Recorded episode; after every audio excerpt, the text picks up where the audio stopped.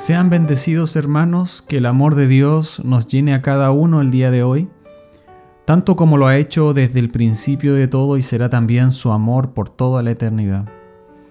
Este es un mensaje que pertenece a una serie de temas que he titulado Los atributos de Dios. Hemos hablado del único Dios, del Dios Santo, y hoy hablaremos de Dios es amor.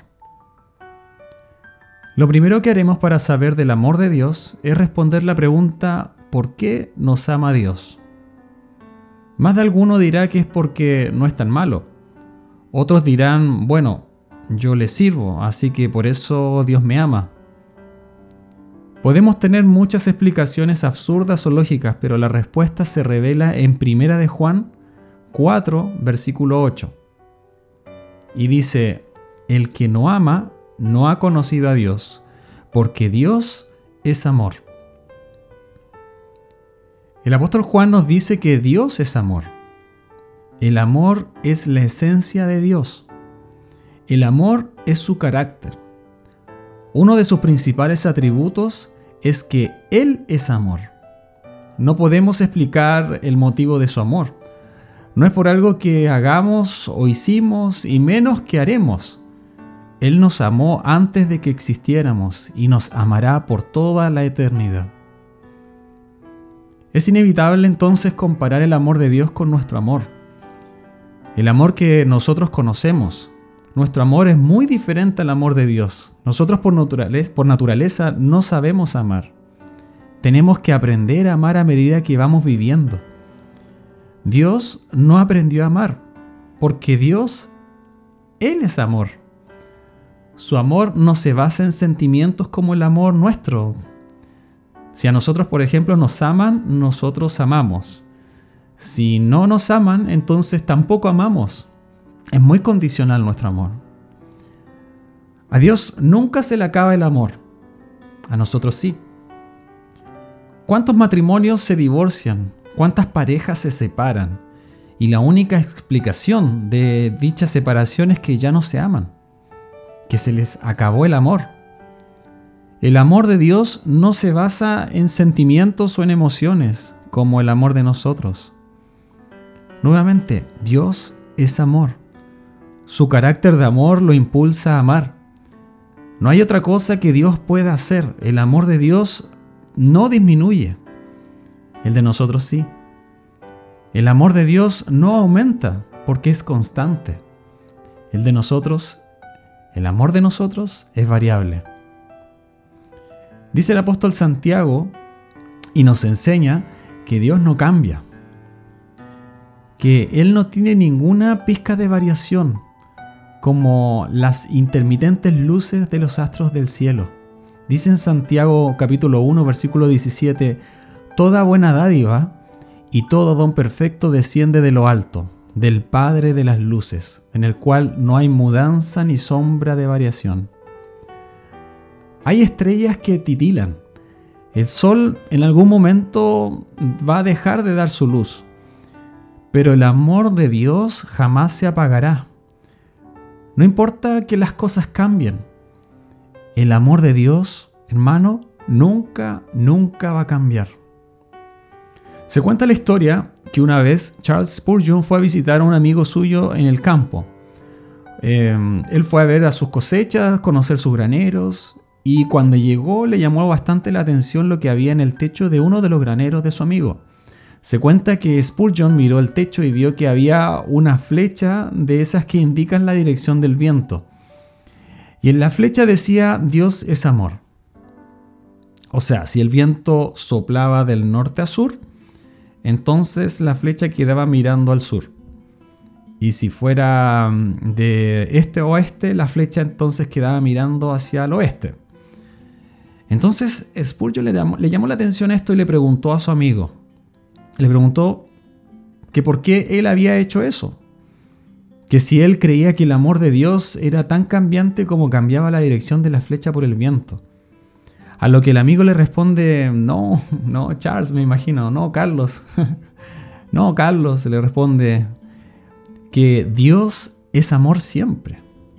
No importa de dónde soplen los vientos, no importa que los vientos cambien, Dios no cambia su amor. Y así es, hermano. Dios no cambia y menos cambiará su amor. Sin embargo, el problema es la idea que nos hacemos del amor de Dios. Es necesario que leamos la Biblia considerando los conceptos bíblicos eh, en cuanto a lo que dice el amor. ¿Cuántas personas dicen, ¿cómo Dios nos puede mandar al infierno si Dios es amor? Dios nos disciplina porque, eh, porque Dios nos ama. Y eso lo dice la Biblia. Cada quien hace un concepto de esto, un concepto de Dios. Pero nuestra idea debe pasar a segundo plano porque la Biblia nos revela al único Dios que vimos en el capítulo 11 de nuestro programa Ruach y vimos al Dios santo que hemos visto también en el siguiente, en el capítulo 2, en el anterior. Y vemos los atributos de Dios. Vamos a ver el próximo atributo de Dios que Dios es justo también. Y sabemos que ninguno de estos atributos se contraponen entre ellos. Si alguien dice que Dios es amor, y que no castiga a nadie, ya todo eso va en contra de su justicia. Dios no toma a la ligera el pecado porque Él es amor y Él comprende. Dios también, hermano, es santo y no acepta el pecado, no tiene nada que ver con el pecado. No podemos hablar de Dios y solamente enfocarnos en solo uno de sus atributos, como por ejemplo el amor. No podemos minimizar los otros atributos de Dios, no solo se puede hacer predicaciones y mensajes de amor, es importante realzar su santidad, su justicia, su poder, su singularidad como Dios. Ahora, si nosotros pensáramos que Dios no va a castigar a nadie, que Dios no va a disciplinar a nadie y que Dios no va a mandar a nadie al infierno porque Dios es amor, vamos a ver el siguiente ejemplo que nos muestra Mateo. Dice en el capítulo 21, versículo 12 y 13, que entró Jesús en el templo de Dios y echó fuera a todos los que vendían y compraban en el templo, y volcó las mesas de los, de los cambistas y las sillas de los que vendían palomas. Y les dijo, escrito está mi casa, casa de oración será llamada, mas vosotros la habéis hecho cueva de ladrones. Jesús en el templo no mostró el amor que algunos esperaban. Algunos dicen Dios es amor, y eso claramente no cabe duda. Dios ama a sus hijos, pero detesta el pecado. Si la gente solo quiere llegar a Cristo por el amor, cuando se les presente la santidad de Dios, no, entenderán y no querrán seguir con el Evangelio que les predicaron. Sin embargo, los verdaderos hijos de Dios que entienden y siguen al Dios de la Biblia, les es despertado una atracción inexplicable que los hace desear seguir a Dios hasta el fin del mundo. Aman su santidad, aman su justicia, aman todos los atributos de Dios porque aman a Dios. Sigamos, Dios es amor. Su naturaleza lo hace amar, pero también ese amor lo hace aplicar su justicia. Su amor hace aplicar su santidad que se aleje del pecado. Ese amor nos disciplina. Todo esto es porque Dios nos ama. La Biblia enfáticamente nos muestra el amor de Dios hacia su Hijo Jesús. En Mateo 3, versículo 17 dice, He aquí se oyó una voz de los cielos que decía, Este es mi Hijo amado, en quien me he complacido. Dios tiene toda su complacencia, toda su satisfacción en Jesús. Jesús entonces era lo más amado que Dios tenía. También su palabra nos dice que de tal manera Dios amó al mundo que Dios dio lo que más amaba. Él dio a su Hijo. Entonces, en esta imagen, en estos pasajes, podemos decir que Dios, cuando dice que nos ama, Él lo demuestra. No es como nosotros que gran parte de nuestras expresiones son solo audibles, son solo ideas. Como por ejemplo ese matrimonio que el esposo le dice a su esposa, te amo, mi amor, te amo. Y la esposa lo mira, de reojo lo mira, no le dice nada. Y él nuevamente le dice que la ama, pero ella solo lo mira. Y así en varias ocasiones reiteradas, varios días, hasta que la esposa, ya cansada, le dice, pero entonces demuéstralo. No solo me lo digas, demuéstralo. Cuando Dios dice que es amor, es porque siempre está demostrando ese amor. Lo que pasa es que creemos que amar es consentir todo Y eso no es el verdadero concepto del amor. Entonces, ¿cómo es el amor de Dios? Bueno, el amor de Dios es eterno. Dice Jeremías 31:3, Desde lejos el Señor se le apareció diciendo, Con amor eterno te he amado, por eso te he atraído con misericordia. La palabra eternidad no se puede medir.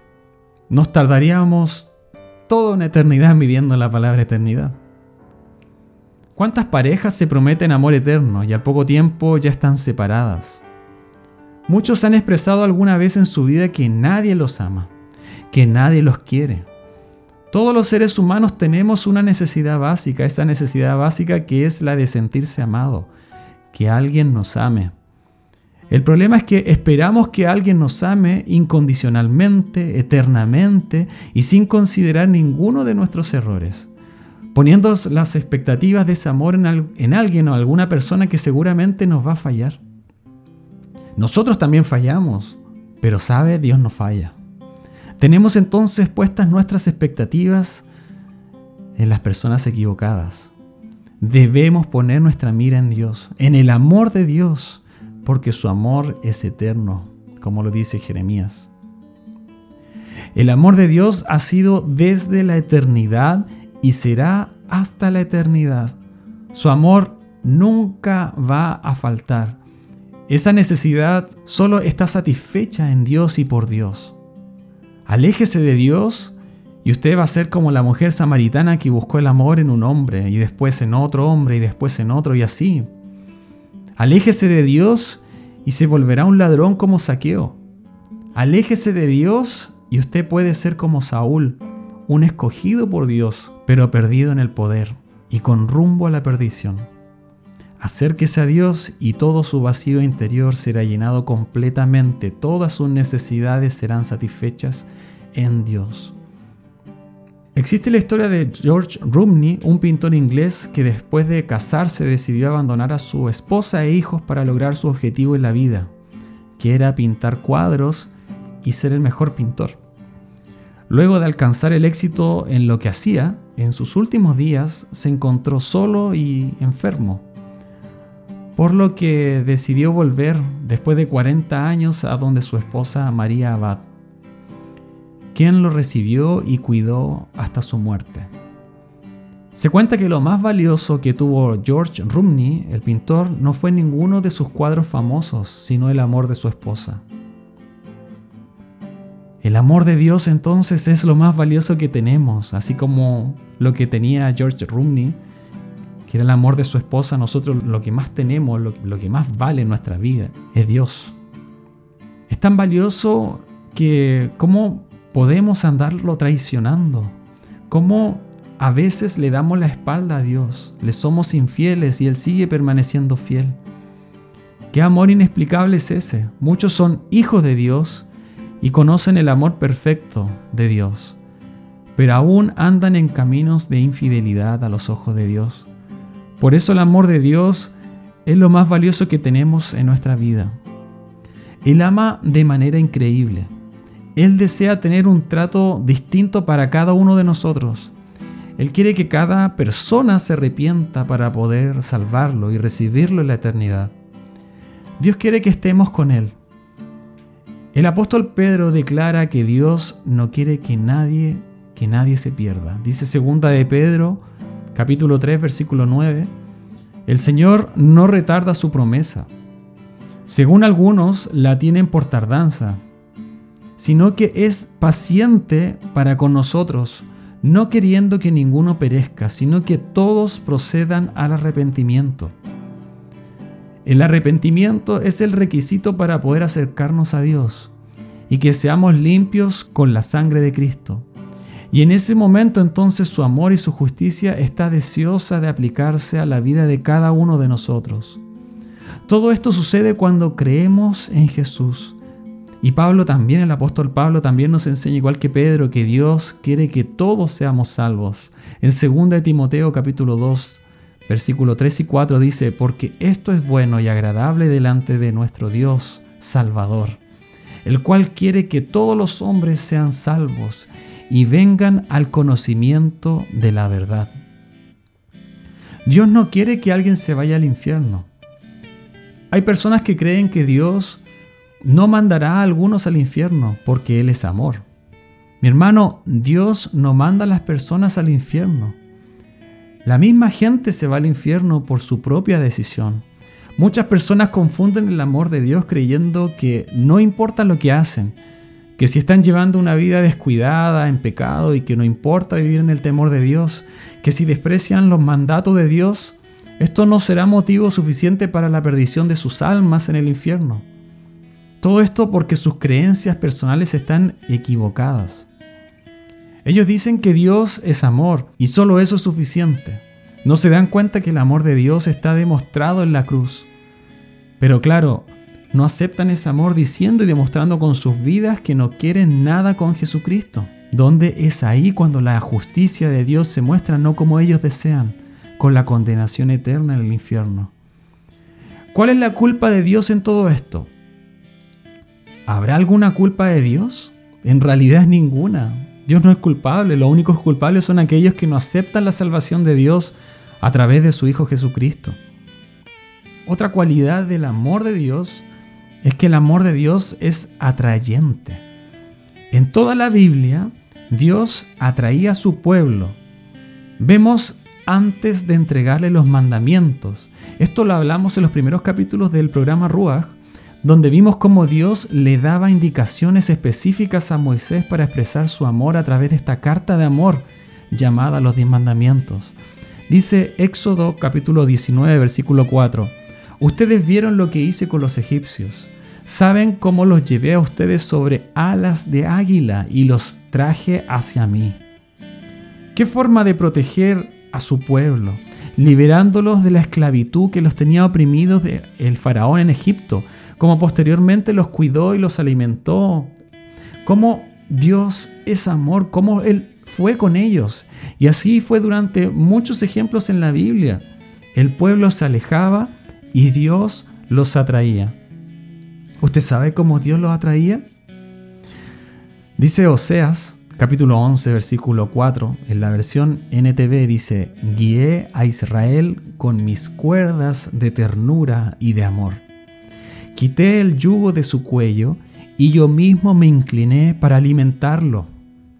Hermano, Dios nos quitó de la esclavitud del pecado. Dios nos limpió. Dios nos hizo santos.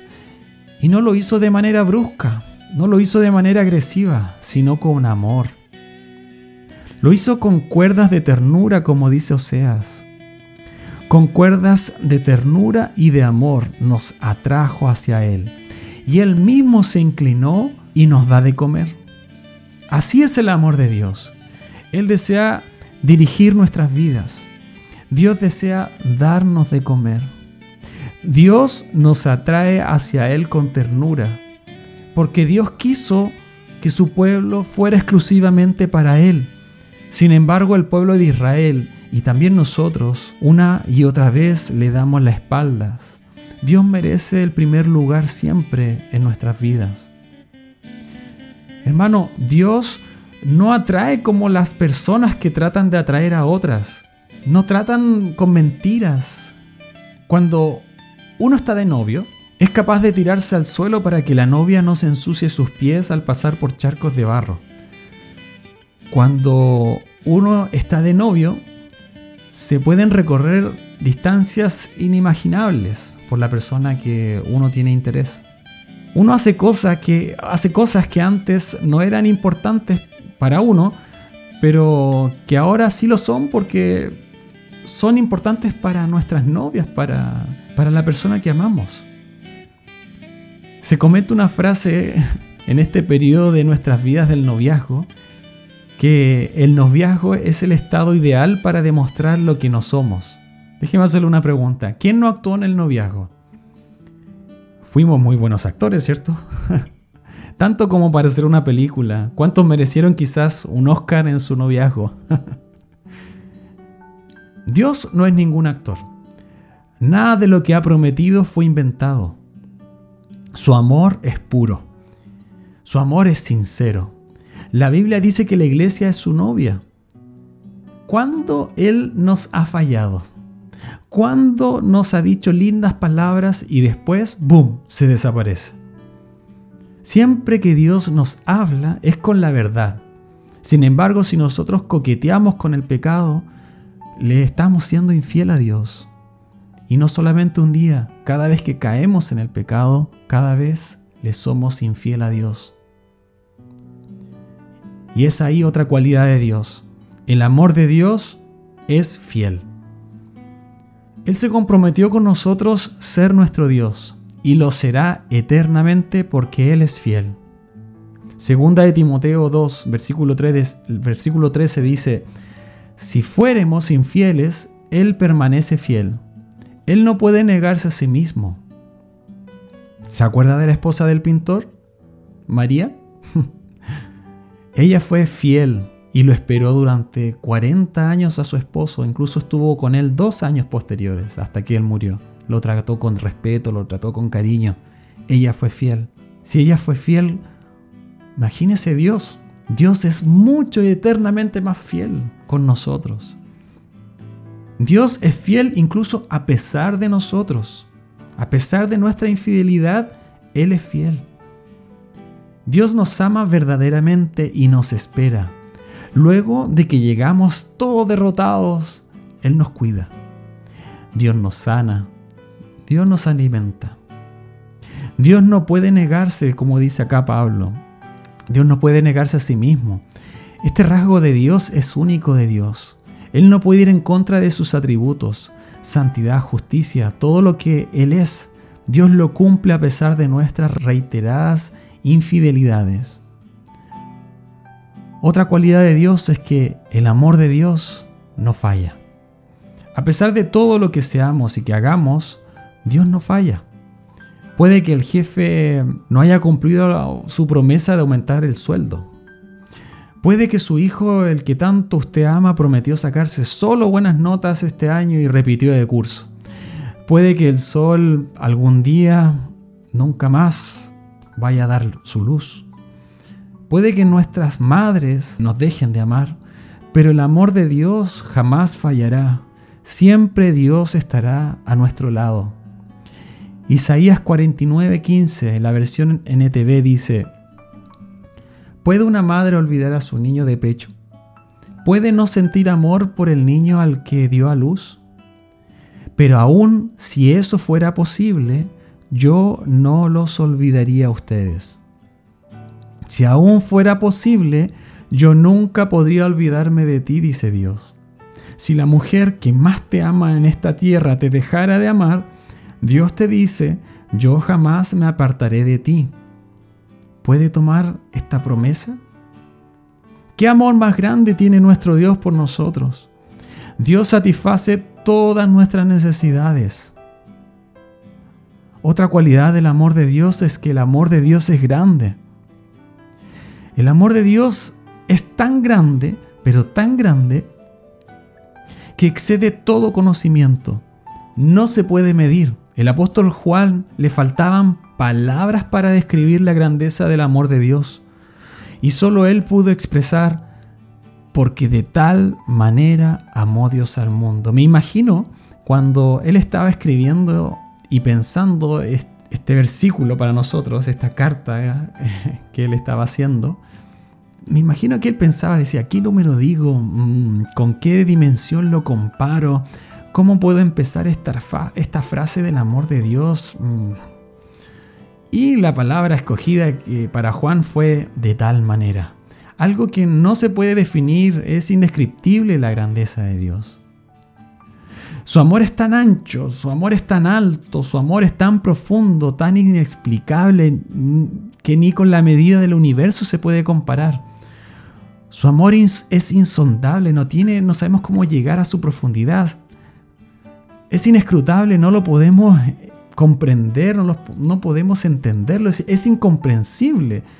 Lo maravilloso de esta idea es que todos cabemos ahí en el amor de Dios. Dice Romanos capítulo 5 versículo 8, mas Dios muestra su amor para con nosotros en que siendo aún pecadores, Cristo murió por nosotros. En la cruz podemos ver cuál fue su máxima expresión de amor. Este texto nos, nos dice que Dios nos amó después de ser salvos, ni tampoco nos ama solo cuando nos portamos bien. Dice, Dios mostró su amor incluso cuando no queríamos ni pensábamos en Él. Su amor se expresa no tan solo en, la, en palabras, sino en el máximo hecho de la historia humana.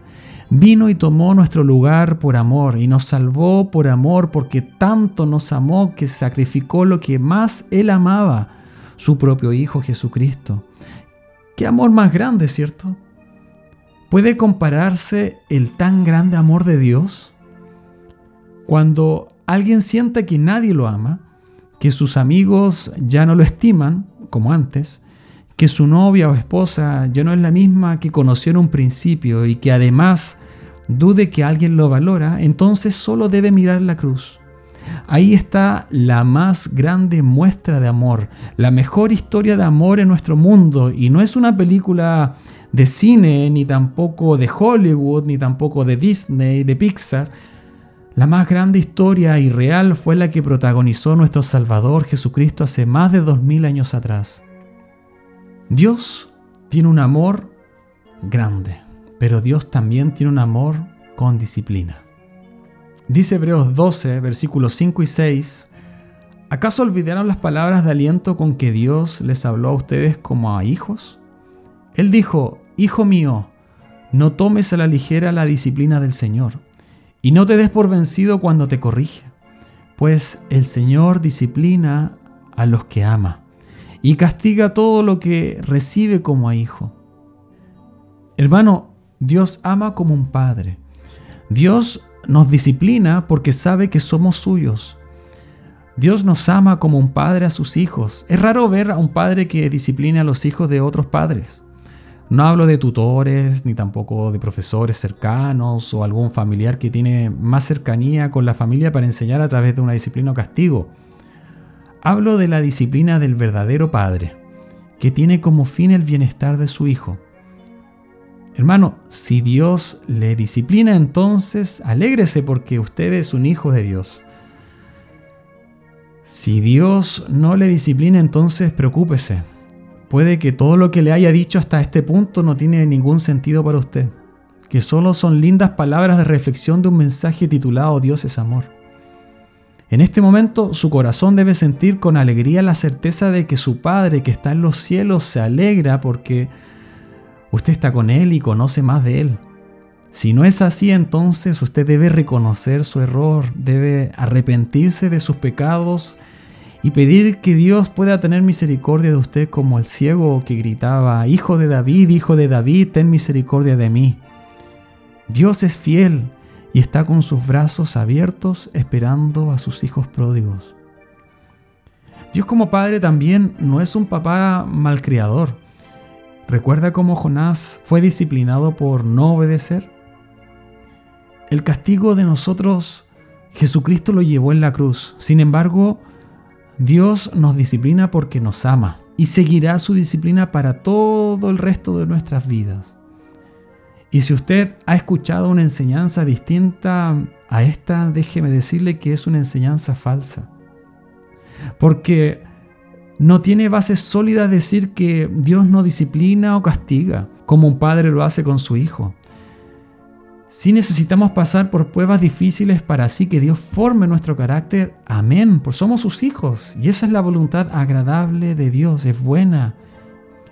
Nuestro papá que nos ama de verdad está preocupado de cada detalle que vivamos. Dice Primera de Pedro capítulo 1 versículo 6, en lo cual vosotros os alegráis, aunque ahora por un poco de tiempo, si es necesario, tengáis que ser afligidos en diversas pruebas si es necesario que seamos probados como el oro y así ir siendo transformados a la imagen de Cristo, entonces debemos ser disciplinados porque así es como debe ser. Ahora, que hemos conocido el amor de Dios, debemos aceptar el mandamiento de Dios. Y Dios nos ordena amar. El amor de Dios ha sido derramado a través del Espíritu Santo.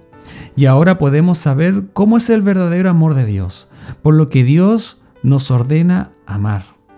El primer y gran mandamiento es amarás al Señor, no es si tú quieres, no es si te nace, no es si te da la gana, es un mandamiento, hermanos. Amarás al Señor tu Dios con todo tu corazón. Hermano, ¿cómo nos amó Dios? ¿Con todo?